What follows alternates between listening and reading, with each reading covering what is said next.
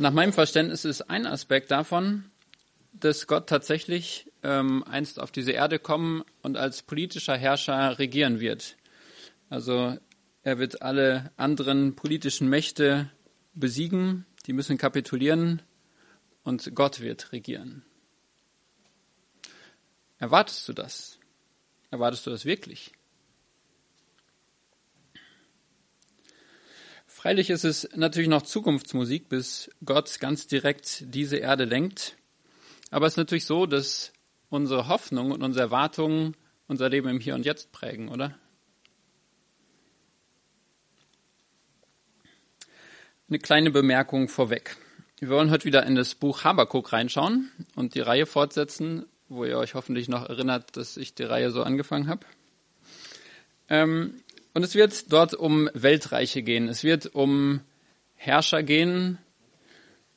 Kurz gesagt, es geht um Politik.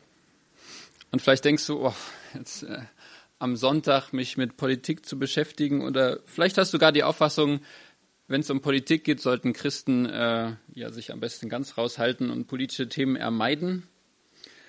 Und deshalb dachte ich eine kurze Vorwegbemerkung, ähm, vielleicht wie du zuhören äh, kannst und darfst heute. Also vielleicht zum einen eine pragmatische Antwort, sollen Christen sich in gewissem Maße mit Politik auseinandersetzen? Die pragmatische Antwort, ähm, es gibt einige Kapitel in der Bibel, wo es um politische Themen geht. Also in gewisser Maßen, wenn du die Bibel liest, äh, kommst du an Politik nicht vorbei. Das soll für heute reichen. Ähm, aber noch ein Gedanke, wie sollen wir diese Kapitel, äh, wie können wir von diesen äh, Kapiteln profitieren oder von diesen äh, politischen Ereignissen, die da auch beschrieben sind, gerade heute. Und dazu habe ich ähm, eine Illustration mir überlegt. Ähm, denk mal daran, hast du einen, einen Grashalm und ein Wassertropfen rollt auf diesem Grashalm herunter und äh, trifft auf die Erde. Das ist das eine. Und dann stell dir vor, dass ein gewaltiger Wasserfall, ich glaube, der größte, den ich gesehen habe, ist der Rheinfall, also wo das Wasser wirklich so Millionen von Litern die Sekunde, keine Ahnung, oder äh, Kubikmetern in die Tiefe donnert und du dir am liebsten die Ohren zuhalten musst, weil das so ein Krach, so eine, so eine Gewalt ist. Und dann die Frage, die natürlich rhetorisch ist, was hinterlässt einen, einen tieferen Eindruck ähm, auf dich? Der Tropfen auf dem Grashalm oder der donnernde Wasserfall. Und das möchte ich nutzen, um zu illustrieren, vielleicht ähm, ist es manchmal so, dass in unserem persönlichen Leben oder im Leben von uns Menschen, dass äh, die Auswirkungen von äh, Gottes Furcht und Gottes Ferne oft so klein scheinen, auf das Leben hier bezogen. So dass sich viele Menschen fragen, ist da ein Gott, der richten wird? Und große politische Umbrüche, wie sie auch der Habakuk erlebte, kommen mit einer ganz anderen Wucht ins Leben hinein. Ja, der Habakuk, der lebte plötzlich in der Realität, okay, mein Land wird vom Krieg überrollt werden.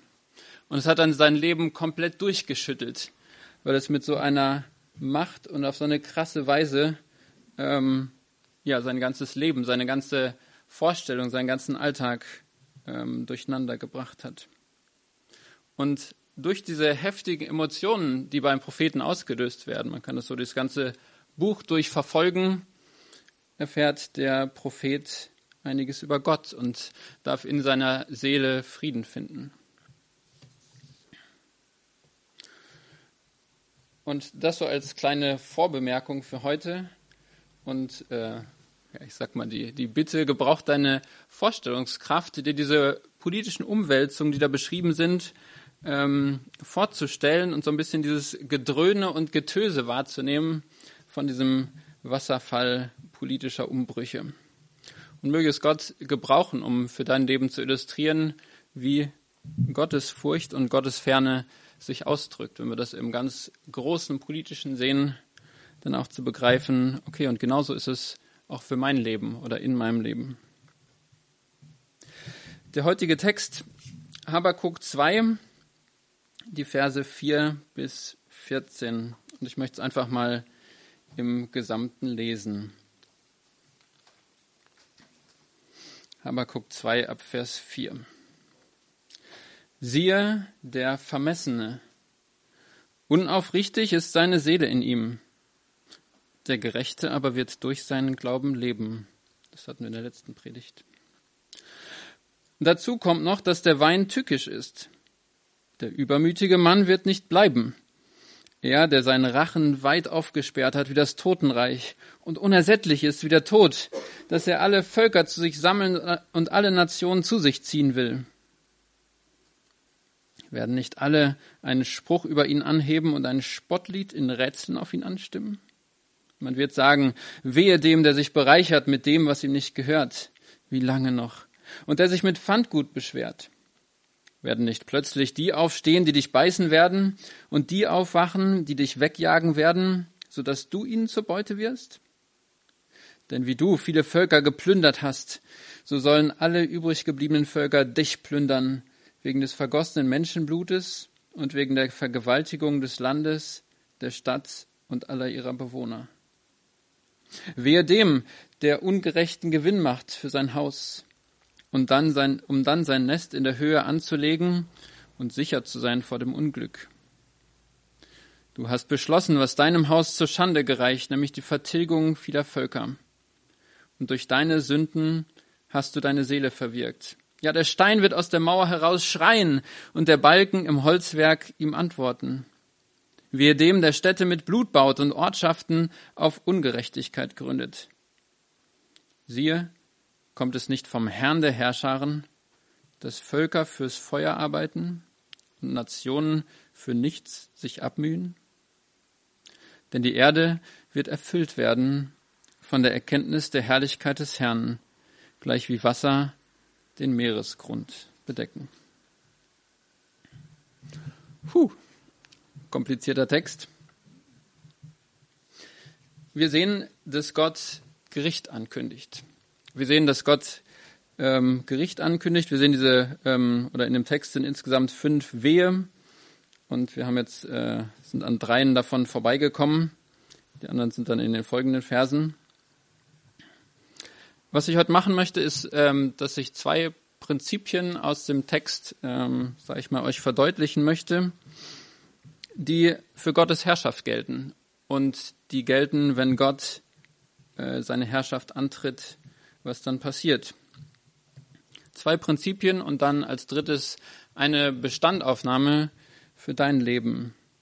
Inwiefern bist du vorbereitet auf Gottes Herrschaft und dass er seine Herrschaft antritt? Gott greift in die Politik ein. Davon haben wir gelesen oder zumindest von der Ankündigung haben wir gelesen. Und wir sehen ein erstes Prinzip, nämlich der Hochmütige wird fallen. Das ist das, was der Text in aller Ausführlichkeit deutlich macht. Und erinnert euch hoffentlich an den Kontext vom Buch Habakuk. Der Habakuk in den ersten Kapiteln, da kündigt Gott an, dass Babylon zur Supermacht, zur Weltmacht aufsteigt. Und das geschah wahrscheinlich dann auch zu Lebzeiten Habakuks. Und diese Babylonier, die äh, so gewachsen sind in der Zeit, die Kriegsführung von denen muss absolut beeindruckend gewesen sein. Und Gott selbst beschreibt äh, die, ich sag mal, die Herrlichkeit von dieser babylonischen Armee oder diese, diese furchteinschreckende Natur, wenn es dann in Kapitel 1, Vers 8 heißt, schneller als Leoparden sind seine Rosse und rascher als Wölfe am Abend. Seine Reiter kommen im Galopp daher, von fernher kommen seine Reiter. Sie fliegen daher wie ein Adler, der sich auf den Fraß stürzt. Also das ist wirklich eine Wucht, eine Macht, die hier beschrieben wird. Gäbe wahrscheinlich einen fesselnden Actionfilm, so diese Armee von Helden, von Reitern und Kämpfern bewaffnet bis an die Zähne auf den stolz schnaubenden Pferden. Das waren die Babylonier. Und das war das, was Habakuk erwartete, was sein Land überrennen wird. Und die Baukunst der Babyloner, die war nicht äh, minder beeindruckend. Das Babylon wurde, äh, die Stadt Babylon wurde wirklich prunkvoll ähm, aufgebaut mit dem Ziel, die eigene Herrlichkeit und Macht zur Schau zu stellen. Und ich glaube, ich hatte es auch in der äh, Predigtreihe schon erwähnt, dass äh, du noch heute davon äh, Sachen äh, beschauen kannst im Pergamon-Museum in Berlin, wo da die Überreste von dem Ishtar-Tor sind. So ein äh, Riesenportal, durch das wahrscheinlich später der Prophet äh, Daniel auch gegangen ist. Gewaltig. Und wir sehen es noch bis heute.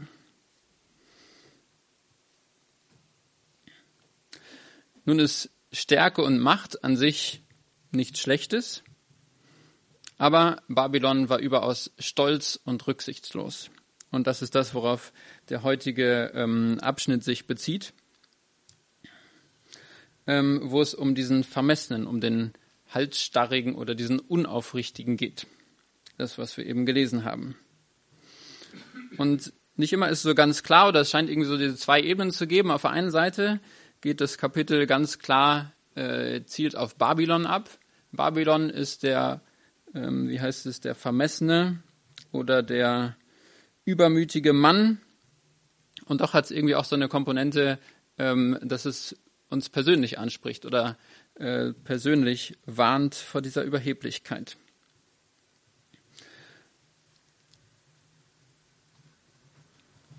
Und vielleicht schauen wir noch mal kurz ähm, in so ein, zwei Aspekten. Ich möchte nicht jeden einzelnen Vers mit euch durchgehen, was äh, gegen welches Handeln sich die Bibel da so klar ausspricht. Und das finden wir zum einen zum Beispiel in dem Vers 6b. Da ist das erste Wehe. Wehe dem, der sich bereichert mit dem, was ihm nicht gehört, also Diebstahl und der sich mit Pfandgut beschwert. Das ist die Frage vielleicht, was ist das? Ähm, kurz zur Erklärung, damals war es üblich, wenn zum Beispiel ein Bauer seine Pacht nicht bezahlen konnte, dass dann irgendeinen Pfand abgibt, sodass der, ähm, dem er etwas schuldete, dann sozusagen weiß, dass er zu seinem Recht kommen kann. Und in Israel gab es gesetzliche Regelungen, dass man das eben nicht ausnutzen durfte. Man durfte dem Bauer nicht seinen letzten Mantel nehmen oder dem, der sich verschuldet, ähm, und das eben nicht zur Erpressung äh, nutzen. Und genau das wird hier von Babylon sozusagen gesagt, dass es seine Macht und seine starke Position eben rücksichtslos ausnutzt. Die Babylonier hatten eine militärische Macht und sie machten selbst die Gesetze. In 1 Vers 11 hatten wir in einer der letzten Predigten gelesen, seine Kraft macht es zu seinem Gott. Und sie zwangen die unterworfenen Völker zu Zahlungen die sie ihnen nicht schuldeten, sondern einfach nur, weil sie es konnten. Und man könnte den Babyloniern wahrscheinlich noch nicht mal vorwerfen, dass sie gegen internationales Recht verstoßen haben, weil, na gut, es gab damals noch keine UNO, die Sanktionen beschließt oder keinen internationalen Gerichtshof. Aber Gott urteilt. Und Gottes Urteil ist an die Babylonier, ihr vergewaltigt Land und Leute. Vers 8b ist das. Und dann kommt eben Gottes Gericht und Gottes Antwort auf dieses Handeln der Babylonier. Und da brauchen wir wieder eure Fantasie oder eure Vorstellungskraft. Jetzt lesen wir in, welcher Vers ist das? Ich kann gucken. Genau, in Vers 6 ist es. Gott, ähm, diese gewaltige Nation, sagt Gott, sie wird zum Gespött werden. Sie wird zum Gespött werden, sodass die anderen Völker oder andere Leute, die das sehen, kreativ werden, sich Lieder oder Rätsel überlegen, die halt Babylon verspotten, weil es sich so lächerlich macht. Und das ist Gottes Gericht für seinen Hochmut. Und jetzt möchte ich mit euch so ein bisschen ähm, springen, weil, ähm, oder vielmehr ähm, darauf eingehen, wie, wie ist denn Gottes Gericht, wie hat sich das ausgespielt an Babylon? Und das Spannende ist, dass wir genau das auch in der Bibel nachlesen können, wie erbärmlich ähm, eben das Babylon gefallen ist als Reaktion Gottes auf den Hochmut. Und ich will das ähm, nacherzählen, ihr könnt es auch in Daniel 5, könntet ihr das nachlesen. Der Nebukadnezar war der gewaltige Herrscher, der Babylon zu äh, so großem militärischen Erfolg und Macht geführt hat und auch zu seinem, zu seinem Ruhm. Und er war es, der dann Jerusalem eroberte und äh, auch den Tempel und dort die heiligen Gegenstände aus dem Tempel mitgenommen hat. Und dann ist er der Thronfolger von ihm, der Belsazar. Und von ihm wird berichtet, Daniel 5, dass er ein Trinkgelage veranstaltet. Ja? Und darauf ähm, aus meiner Sicht auch die Anspielung von dem äh, Wein, der tückisch ist, in Vers 5. Das wird äh, da ausführlich beschrieben. Ähm, und es ist nicht einfach ein gemütliches Beisammensein der Babyloner oder eine feste, äh, eine festliche Veranstaltung, sondern sie feiern ja aufs krasseste ihre Überlegenheit und ihren Stolz. Woran wird das deutlich? Als äh, Trinkgefäße, worin sie ihren Alkohol servieren, nehmen sie die äh, heiligen oder gottgeweihten äh, Becher aus dem Tempel in Jerusalem und drücken damit eigentlich aus, hey, wir stehen über dem Gott der Israeliten, wir stehen über dem Geschehen. Wir brauchen keinen Gott respektieren, wir machen uns selber zum Gott, wir bestimmen das Schicksal der Völker, wir bestimmen das Weltgeschehen. Hochmut pur. Der übermütige Mann wird nicht bleiben, haben wir nun als Gottes Gerichtsankündigung gelesen. Und es ist krass, was dann folgt. Daniel 5 endet mit dem Satz, der relativ nüchtern beschrieben wird. In derselben Nacht wurde Belsazar ermordet von seinen Feinden, die in die Stadt eindrangen. Und das ist irgendwie krass, ähm, oder es wird so, so, so deutlich, wie erbärmlich der übermütige Babylon zugrunde geht ja erst noch feiern, uns kann keiner was. Und äh, Gott spricht dieses Urteil über ihn, der Hochmütige wird nicht bleiben. Und wir bekommen das in der Geschichte, in der Weltgeschichte illustriert, noch am selben, in derselben Nacht ähm, fällt dieser Kerl und wird ermordet. Und das Reich der Meder und Perser löst das Weltreich Babylon ab. Gott stürzt den Hochmütigen. Und das ist nicht nur einfach eine äh, eine nette Anekdote oder eine Erzählung, sondern das ist Geschichte. Das hat sich so zugetragen in unserer Welt. Xenophon, ein griechischer Historiker, weiß das zu bestätigen, indem er berichtet, dass die Perser an einem Festtag in die Stadt Babylon eindrangen und persönlich Rache nahmen an dem König. Gott widersteht den Hochmütigen. Gott fällt den Hochmütigen. Und er fällt ja so erbärmlich, dass die anderen Völker ein Spottlied anstimmen werden über ihn. Und deshalb darfst auch du wissen, dass Gott Hochmut in deinem Leben nicht stehen lassen wird. Gott widersteht dem Hochmütigen.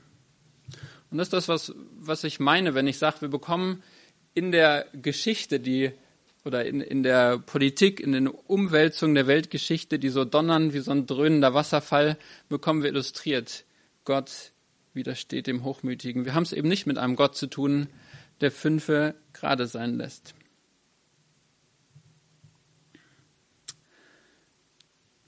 Eine kleine Anwendung dazu zum Thema äh, der Hochmut.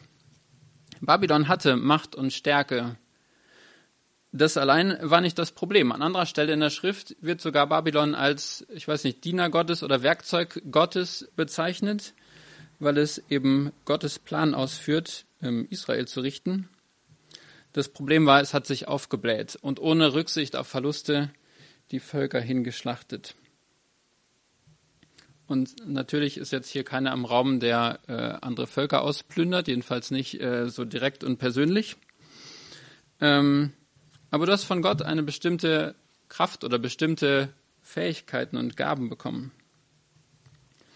Ich möchte ein kleines Prinzip oder auf ein kleines Prinzip von Begabung eingehen.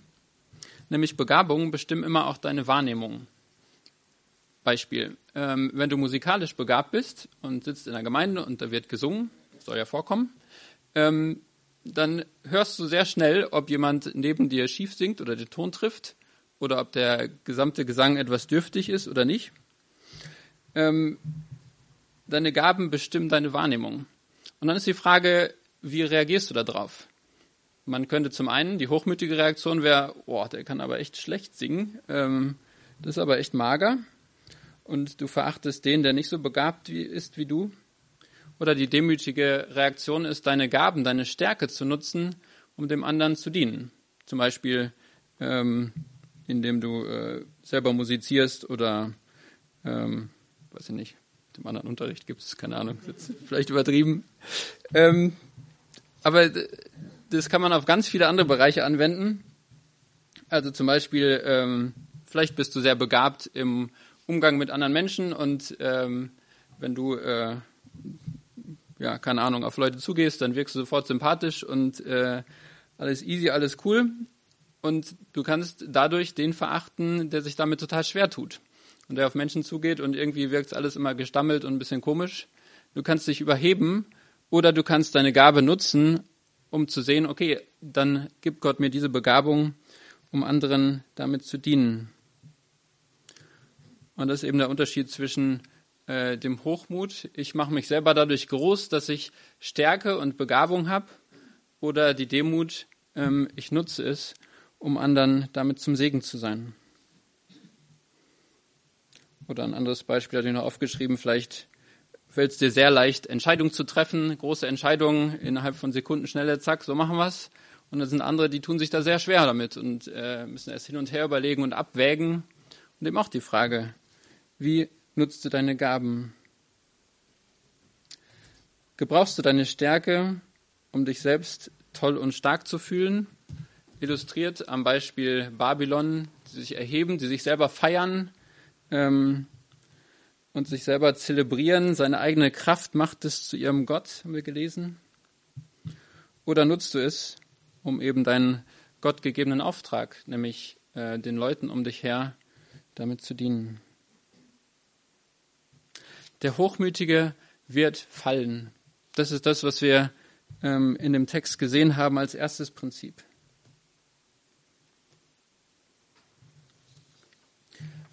Das zweite, auf das ich eingehen möchte, das finden wir in den Versen 13 und 14. Und die möchte ich nochmal lesen.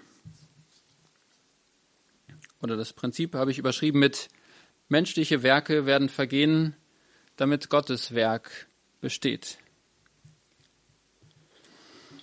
Vers 13. Siehe, kommt es nicht von dem Herrn der Herrscharen, dass Völker fürs Feuer arbeiten und Nationen für nichts sich abmühen? Denn die Erde wird erfüllt werden von der Erkenntnis der Herrlichkeit des Herrn, gleich wie die Wasser den Meeresgrund bedecken. Der Herr der Herrscharen. Ich glaube, wir hatten es heute Morgen hatte David es auch in einem der Verse vorgelesen. Gott ist ein Kriegsmann. Ich weiß nicht, für unsere heutigen äh, westlichen, oft pazifistischen Ohren klingt das, äh, glaube ich, recht krass, wenn man es sich so zergehen lässt auf der Zunge. Ähm, aber selbst Jesus sagte im Garten Gethsemane im Neuen Testament, ähm, Gott könnte mir ohne weiteres zwölf Legionen Engel stellen, um mich zu verteidigen. Das waren nicht so ein paar niedliche Engelchen, die so ein paar Worship-Songs trällern mit einer Harfe in der Hand. Das war eine Armee. Die mächtigste Armee hat nicht die USA oder bald vielleicht China, keine Ahnung. Die hat Gott. Gott ist der Herr der Herrscharen. Und ich glaube, auch hier wieder sehen wir das Prinzip, dass politische Realitäten sowie Heeresmächte, Armeen, dass sie verdeutlichen oder dass sie uns einen kleinen Eindruck geben können von Gottes Macht und Herrlichkeit, die noch viel größer ist. Lässt uns etwas von Gott erahnen. Und der Mensch ist wahnwitzig, einfach zu glauben, er könnte sich, wie in Vers 9 beschrieben, gegen Gottes Willen mit unrechtem Gewinn bereichern und dann nach menschlichen Maßstäben absichern, indem er sein Haus in der Höhe anlegt. Diese Absicherung, ne, Fels, Fel, Haus auf dem Felsen, so, Vers 9 ist das. Ähm, oder meint, wie, wir es wahrscheinlich, wie es wahrscheinlich für uns heute praktischer ist, ähm, dass man durch finanzielle Absicherung irgendeine Sicherheit sich aufbauen könnte. Warum ist es bedeutsam, Gottes Perspektive auf unser Werk äh, zu sehen? Hier heißt es, dass Gott das menschliche Werk zerstören wird, dass Völker fürs Feuer arbeiten. Also alles, was nicht in Gottes Sinne getan, getan ist, wird er einreißen. Gott wird richten, sagen wir auch.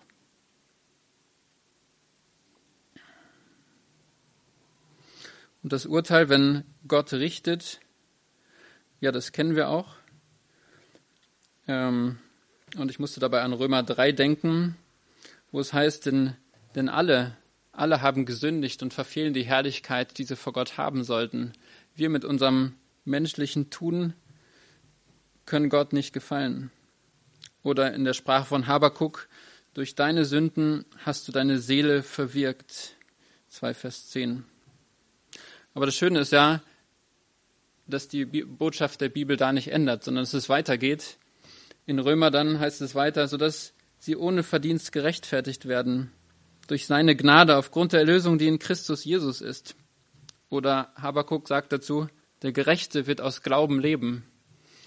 Also auch wenn wir mit unseren Werken vor Gott nicht bestehen können, so gibt Gott dem, der glaubt, ähm, neues Leben und lässt ihn für ewig bestehen.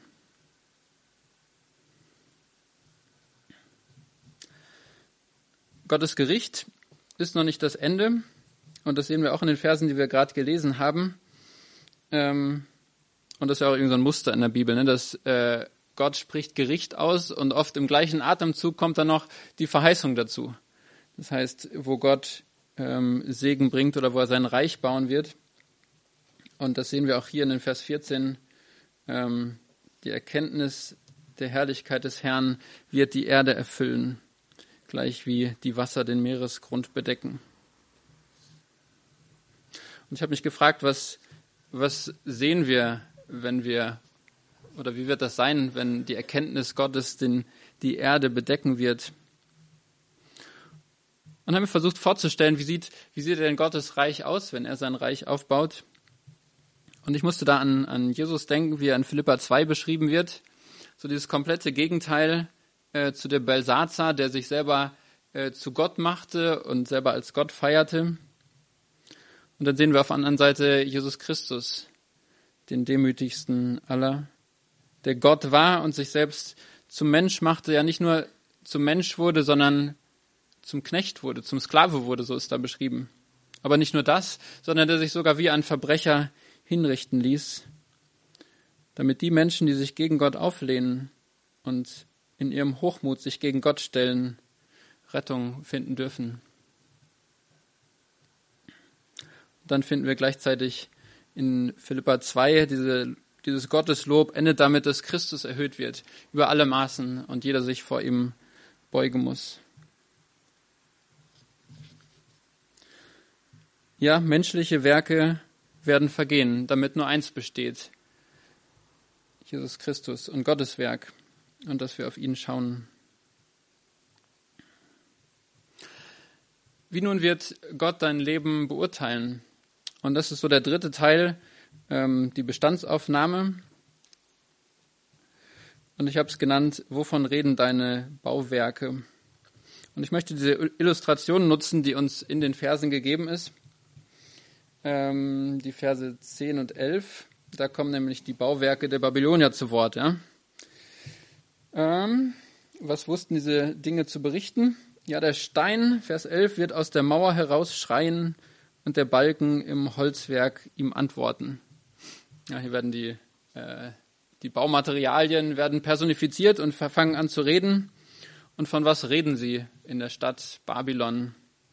Sie reden von der Unterdrückung anderer Völker. Sie reden von den nicht bezahlten Löhnen der Arbeiter. Sie reden von Raub und Mord. Und da sieht man auf einmal die Perspektive Gottes auf das, was so prunkvoll vielleicht vor uns steht. Vielleicht warst du schon mal im Pergamon-Museum und hast dieses riesen Ishtar-Tor gesehen ähm, und denkst beeindruckend, boah, wie schön. Und auf einmal es ist dann nicht mehr ganz so schön. Es redet von dem Unrecht, es redet von der Gewalt, es redet von der Unterdrückung. Und die Perspektive ändert sich auf einmal, wenn wir mit Gottes Augen sehen oder wenn wir sehen, wie er die Welt beurteilt. Und deshalb so als eine der letzten Fragen, ähm, was würde dein Besitz erzählen, wenn du ihn interviewst?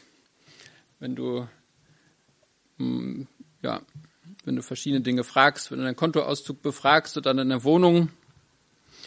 Und wenn ich mir so recht überlege, habe ich mir gedacht, ja, ich glaube, ich finde gar nicht den Küchentisch am schönsten, der so aus äh, mit edlem Edelholz gemacht ist und der unglaublich teuer war, sondern der, der davon redet, dass er Bedürftige gespeist hat, dass er Gastfreundschaft, Zeuge von Gastfreundschaft gewesen ist.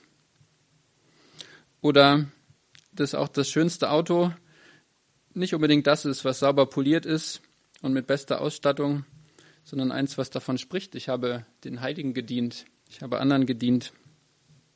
Und da muss ich immer an eine, eine ja, für mich sehr vorbildliche Familie aus Görlitz äh, denken. Der hat immer so einen alten äh, T4 gefahren und das Ding schon übelst laut, der Motor. Und die eine, ähm, der eine Kotflügel hatte eine andere Farbe, weil das jemand aus der Gemeinde geliehen und damit irgendwo gegengefahren ist.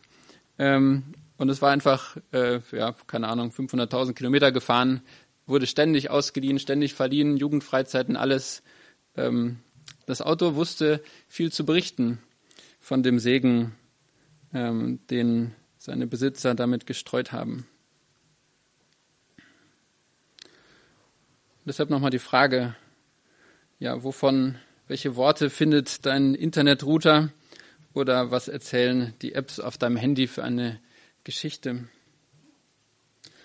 Und ich glaube, oder wenn man so die Bibel durchliest, ähm, scheint oft ähm, Besitz ein, ein Indikator auch zu sein ähm, für deinen geistlichen Zustand. Und deshalb ist es, glaube ich, gut, sich ab und zu dazu zu hinterfragen oder vielleicht ähm, setzt ihr euch als Ehepaar oder als Familie heute Abend mal zusammen ähm, und überlegt mal. Oft zeigen sich doch in kleinen Dingen, wofür dein Herz schlägt. Dienen deine Möglichkeiten, deine Stärken, deine Begabungen, dein Besitz Dient er deinem eigenen Reich und um dich groß zu machen? Oder dient es dem Reich Gottes? Wir haben heute gesehen, dass Gottes Gericht über den Vermessenen, über den Hochmütigen ergeht.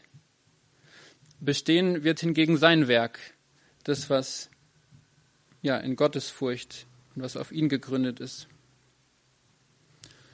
Wir hatten mit dem Vater unser äh, begonnen und deshalb nochmal die Frage am Ende, wie lautet das Vater unser oder das Gebet, was du betest?